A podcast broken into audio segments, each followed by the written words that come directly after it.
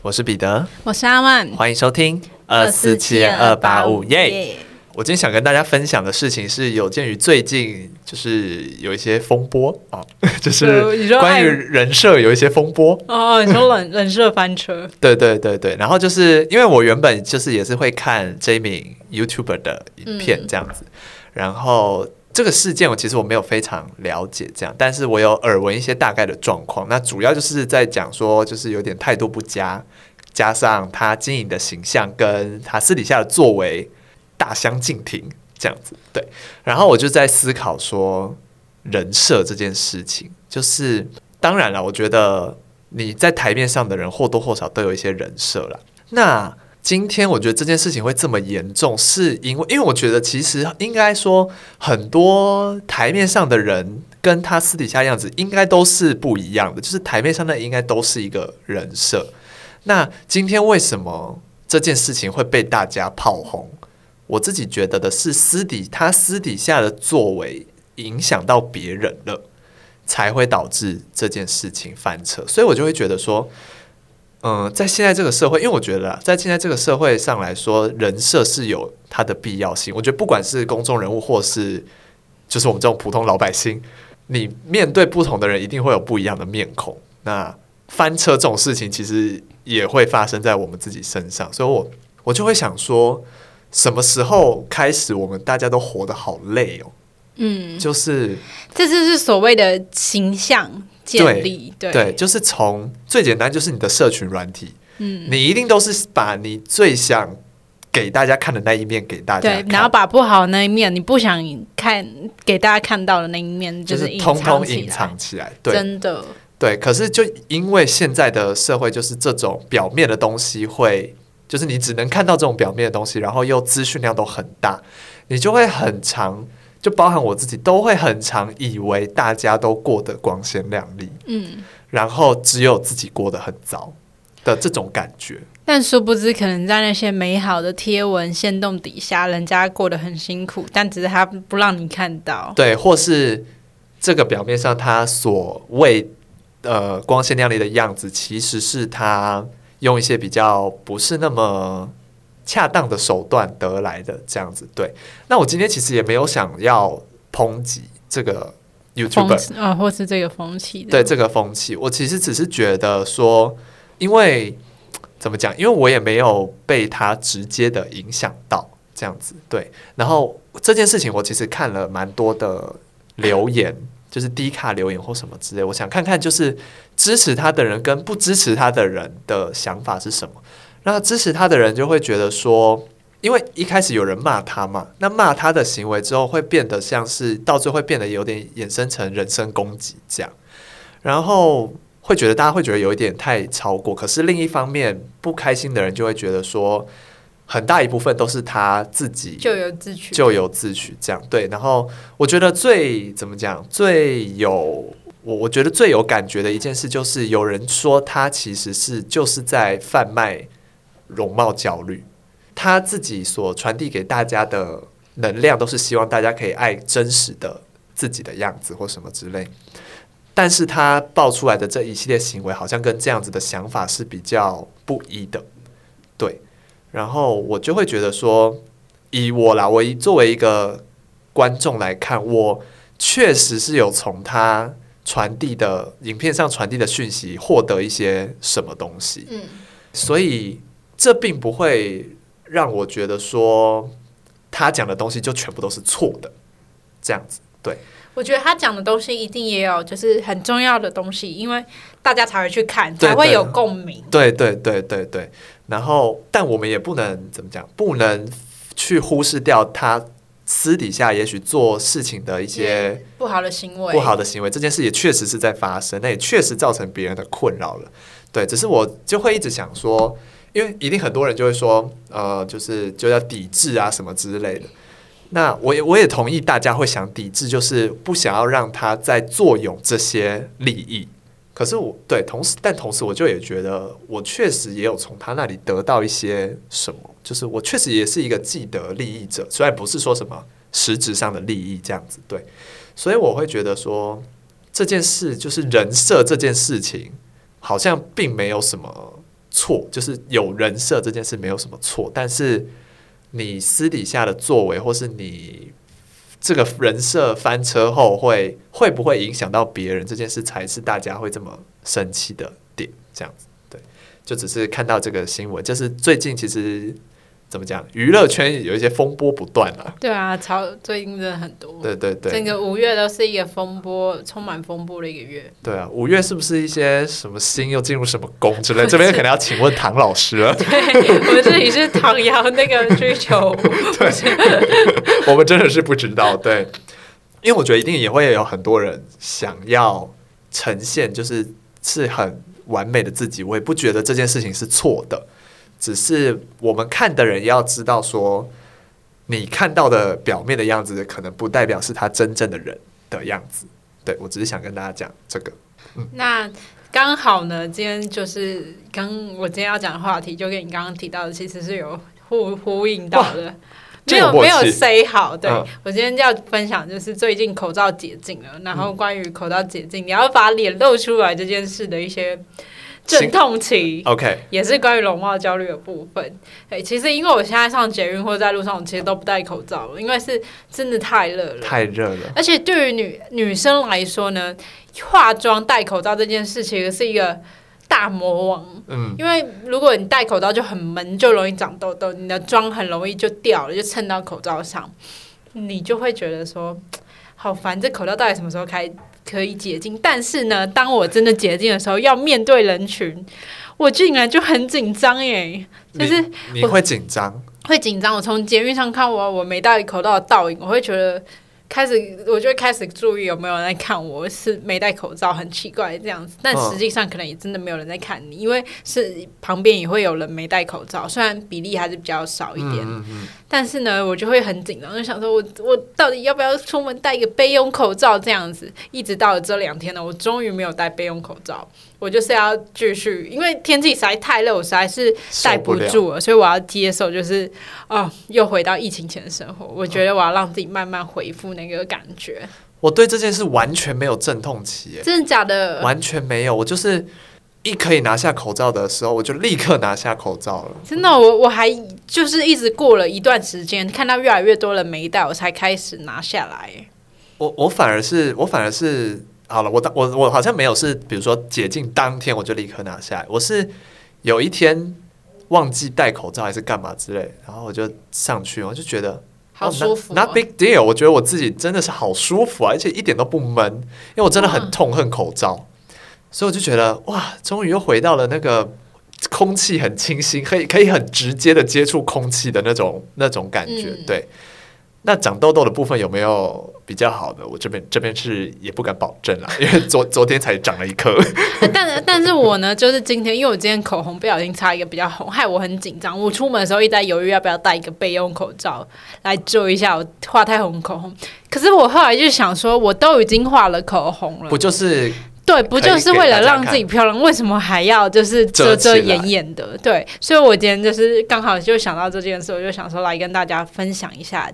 口罩解禁后的心境，我啦，我本人的一些想法。嗯，嗯，因为我其实不知道现在疫情到底是进展到什么、嗯、什么程度了。对，就是它变成是，就是感染力比较低了吗？还是其实是感染力还是很高？然后只是大家比较平常，跟他一起共存这样子。对对对对对。唉，口罩这件事哦，你已经已已经有点忘记没戴口罩是什么日子了的那种感觉。对，然后现在又回来，确实啊，可能真的是会有一些阵痛期这样。嗯、然后就是现在在公共场合看到自，就镜子啊，去那些厕所看到自己没戴口罩，然后在镜子里会想说，怎么没戴口罩？啊？不认识自己？我是谁啊？我是谁啊？对啊，所以就是今天的前面的故事刚好都跟一些容貌上容貌上对对有一些关联，就会觉得说。我觉得容貌焦虑这件事情，吼，就是基本上啊，我觉得大家不可能真的克服它。嗯，我觉得我们就是想怎么跟它共存，然后不要让自己这么这么的 care 这件事，因为其实要 care 的事情很多。对，真的。我们把心力放到一些其他更值得我们 care 的事情上。我现在就有一件很 care 的事。什么？因为我们现在录呢，我还没吃晚餐，我很怕我待会肚子叫的很大声，因为刚刚有叫了一下。我，我完全没听到，没关系。我觉得我想应该也是没有收录进去，蛮大声的，因为我的肚子呢，就是非常不给我面子，不管在什么场合，他都会叫的很大声。他还有自我主张。对，好，那我们就赶快进入今天的案件。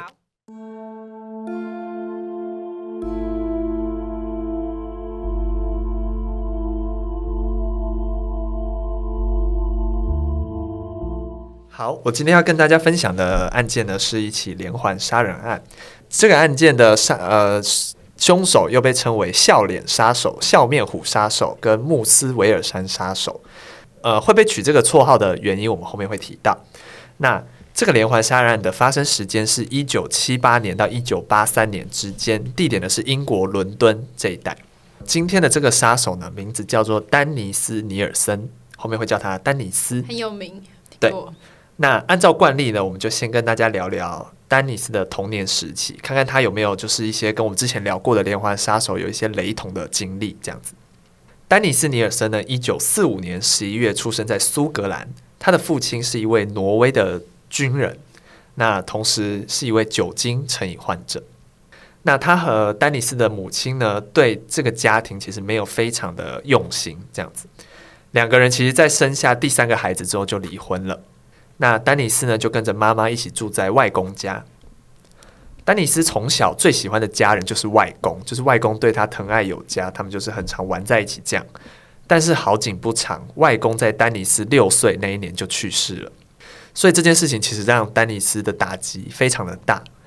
从此呢，丹尼斯的性格就变得很孤僻，就是不太想与人交流这样。那再加上其他大人们对丹尼斯长期的忽视呢，就让丹尼斯的内心越来越孤独。他觉得他自己没有获得到关注跟爱。好，那慢慢就进入了青春期嘛，丹尼斯就察觉到了自己好像有喜欢同性的倾向。可是，在当时那个年代，其实同性恋的身份是不被允许的。又加上丹尼斯其实出生在的家庭是一个非常传统的天主教家庭，所以就更不可能。跟家里出柜或什么之类的，只能压抑自己的内心。对，但就越是这种一直要压抑自己的情感，就越有可能爆发。所以丹尼斯发现他自己喜欢男孩子的这种心情会越来越无法控制，甚至到有时候晚上他会偷偷的抚摸自己哥哥的身体。那没想到就被哥哥发现了，因此就招来了哥哥的质问。那就在哥哥的逼问之下呢，丹尼斯就只好承认了他自己可能是同性恋的这个事情，这个身份。那没想到呢，并没有得到家人的支持，反而是得到了哥哥一系列的讪笑跟谩骂。哥哥甚至还跟就是周围的邻居啊讲说，我的弟弟丹尼斯是一个怪物，就是他怎么会喜欢男生，他是一个怪物这样。所以让丹尼斯就更加没有人可以陪伴，然后更加孤单这样子。好，时间到了，丹尼斯十四岁的时候呢，因为他有已经受不了这种非常压抑又不受待见的农村生活，所以他就没有继续升学，他选择从军。那这个阶段的军旅生活呢，对丹尼斯来说，就像是一份救赎，就是一个喘口气的时间。因为虽然他自己同性恋的这这个身份在军中还是要保密啊，对，但是其实相对他原本在农村生活来说，他获得了更大的自由度。就是想做什么事情，他可以自己决定了，这样，而且不会受到那些旁人的讥笑。对，因为其实也没有什么人，没有人知道这样子。所以呢，从军的过程中呢，丹尼斯就染上了酒瘾，就是很常喝酒，这样靠着酒精来疏解自己生活时的压力。此外呢，他也迷上了对着镜子自慰，就是他，因为他没有任何人可以倾诉，所以他就幻想镜子里的自己是另外一个人。然后借此可以获得一些性的方面的快感，于是丹尼斯就过了好一段快乐的日子嘛。他下中军，因为军队也是有上下班的机制，所以他下班之后就去喝酒，流连在夜店跟男人之间。这样，那在服兵役的期间呢，丹尼斯又不小心爱上了一位同袍。那两个人的关系其实很亲密，但是这位同袍是一位异性恋，是一个直男。后来呢，这个直男就。可能察觉到了丹尼斯对自己有一些好感，不同好友一般的好感，这样子，所以他就想要跟丹尼斯划清界限。那他选择的做法呢，是跟其他友人串通，说骗丹尼斯说自己死了，然后从此销声匿迹。这样有必要这么这么激烈？对。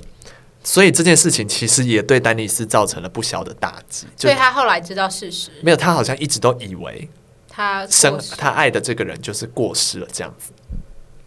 这也让丹尼斯对着镜子自慰的情况变得更加频繁。后来呢，丹尼斯就被派驻到了也门。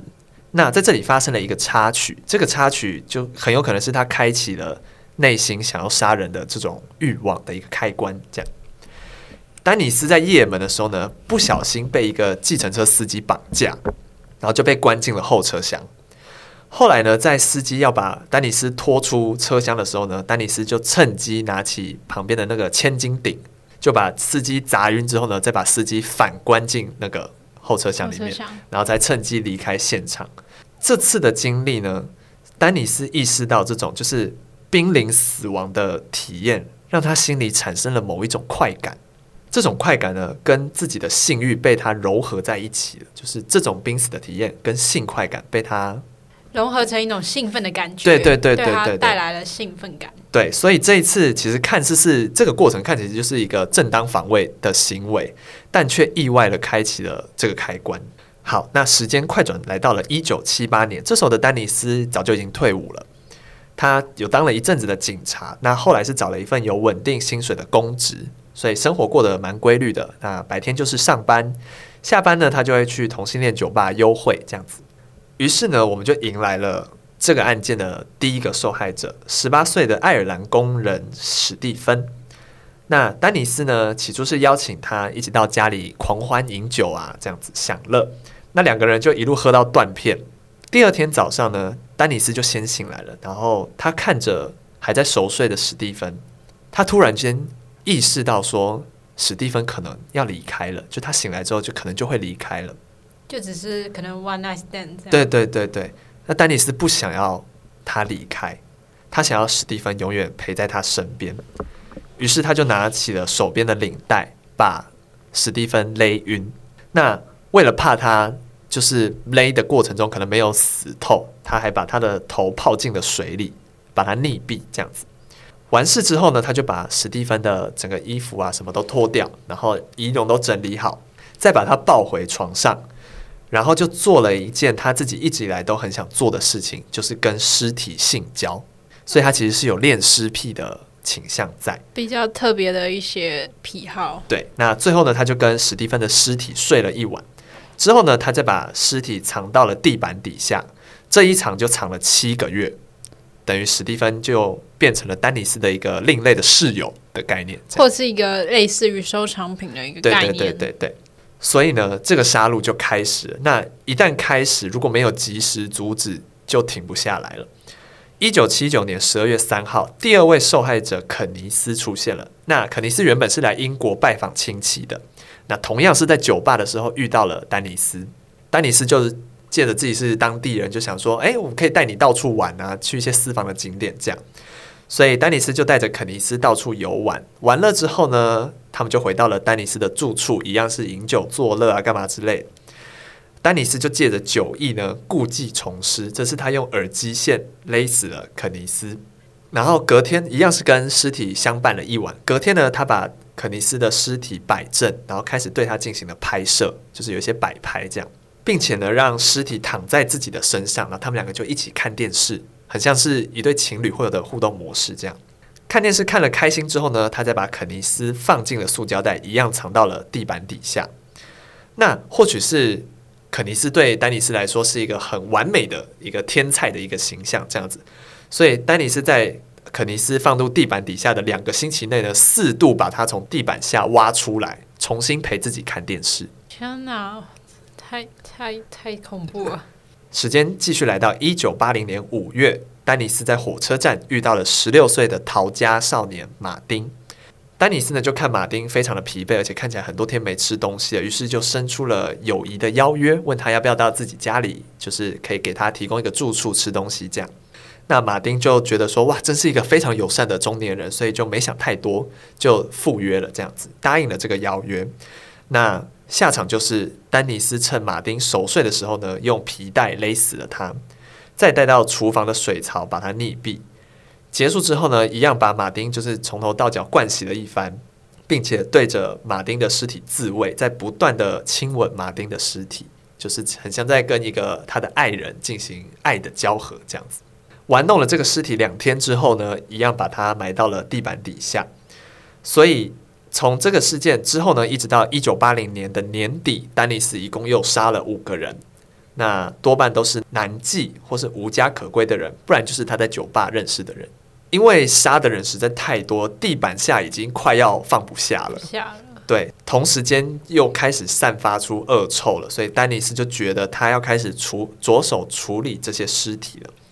那他怎么做呢？他觉得用一把火把他们全部烧掉，这样就好。最快的方法，最快的方法是这个。但他这时候又想。我直接烧尸体的话，那个烧肉的味道就会很强烈，会被邻居会邻居就会起疑，这样，所以他想了一个方法，他把尸体跟轮胎一起烧，这样烧的时候呢，就会是烧轮胎的那个橡胶味会传出来，至少也会混在一起，不会那么不会那么浓烈。那也就是这个方法成功让橡胶味盖过了尸臭味，所以其实没有什么人发现这件事情，应该说没有人发现他在烧的是尸体。所以空间就清出来嘛，那这个杀戮就继续。那后面的被害者其实都是被差不多的手法对待。那甚至有一些受害者被肢解丢到锅子里煮，有些剩余的碎肉或是内脏啊，就用马桶冲掉。那前前后后呢，总共有十二到十五名的被害者。这样，这些人呢，有些人有留下名字，但是有些人是没有被被找到他的名字的。可是丹尼斯作案有一个习惯。他会对这个案发的过程进行记录，甚至有一些是他亲手用素描画下那个受害的场景，可能是他想一再回味那个场景，所以他才这么做。他那个余韵要维持下去。对对对，好，那他最后为什么会被抓到呢？原来就是因为他太常用马桶冲掉那些碎肉块，导致马桶阻塞了，然后散发出恶臭。所以是邻居受不了，想说怎么怎么那个水管一直发出恶臭，就找了水电工来看看到底发生什么事。结果他们检查之后发现堵塞物是人肉，才因此就报了警。警方呢很快就也找到了丹尼斯。那一开始其实丹尼斯是否认的，但后面其实因为相关的物证其实都指向他，太多了。对，所以他发现他自己逃不了了，他就全盘托出了实情。那因此就遭到了逮捕。这样，那媒体。就开始大肆的报道，就没有人想到他这位面相非常友善的一个前军人、前警察，居然是一个连环杀人魔，所以才给他了我们开头提到的“笑脸杀手”的称号。好，那最后因为英国没有死刑，所以其实丹尼斯只被判了无期徒刑。那一般来说，判无期徒刑，其实如果你达到某一些条件，是可以假释的。所以其实丹尼斯一直都保持着，我应该很快就会假释出狱了这样。但是在经过警方的慎重评估之后呢，他们觉得把丹尼斯放出来可能不太 OK，对，再犯的可能性很大，非常高，所以他们就决定此案并不适用于这种保释的条款，就不让他假释。那想当然了，丹尼斯在狱中一定是不受待见，一定也是会过得提心吊胆、霸凌这样，所以他就一直怀抱着这样的心情，到二零一八年五月十二号，七十岁左右的丹尼斯呢，在狱中才自然过世。那其实这是这个案件的大概的内容，因为我最近实在是太忙了，所以我没有办法给大家很多的细节。这个案件的篇幅非常的长，所以我今天就跟大家简单分享而已。那如果大家想知道更多的细节的话，英国有一部影集叫做《丹斯》，就是改编自这个影案件，就是它里面有很详细的心理描写，说这个丹尼斯他的心境究竟是怎么样。可能对于他小时候的一些经历有更多的剖析，对，更多的剖析，跟他就是杀人之后为什么会有这样的行为？因为我们也可以发现他会不断的把玩那些尸体，对对。那我自己觉得啦，那就是一种没有得到爱而想要被爱的一种。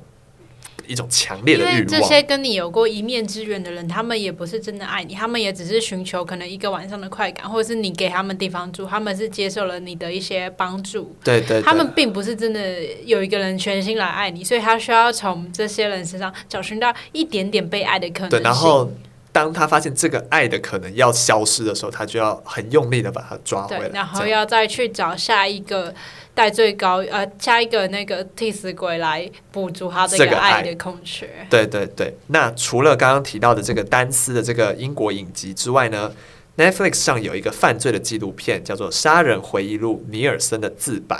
这个里面其实就有包含了丹尼斯晚年的时候是有接受记者的采访的，因为丹尼斯觉得说太多媒体的报道是跟他自己的心境不符合，不符合，他觉得他有必要出来讲一些他自己的心情。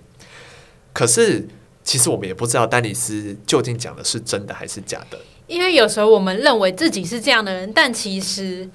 别人根本看你，你表现出来就不是这样子。对对对对，所以对于丹尼斯的，呃，当然这个影集的这个录音档的内容确实是出自丹尼斯的嘴巴，可是他讲的话到底是真是假，我们也没办法得知。但是如果大家有兴趣的话，也可以去看看这个纪录片，这样子。对，那这差不多就是今天的案件所有内容。那今天的案件就到这边结束了。我是彼得，我是阿万，我们下次见，拜拜。拜拜。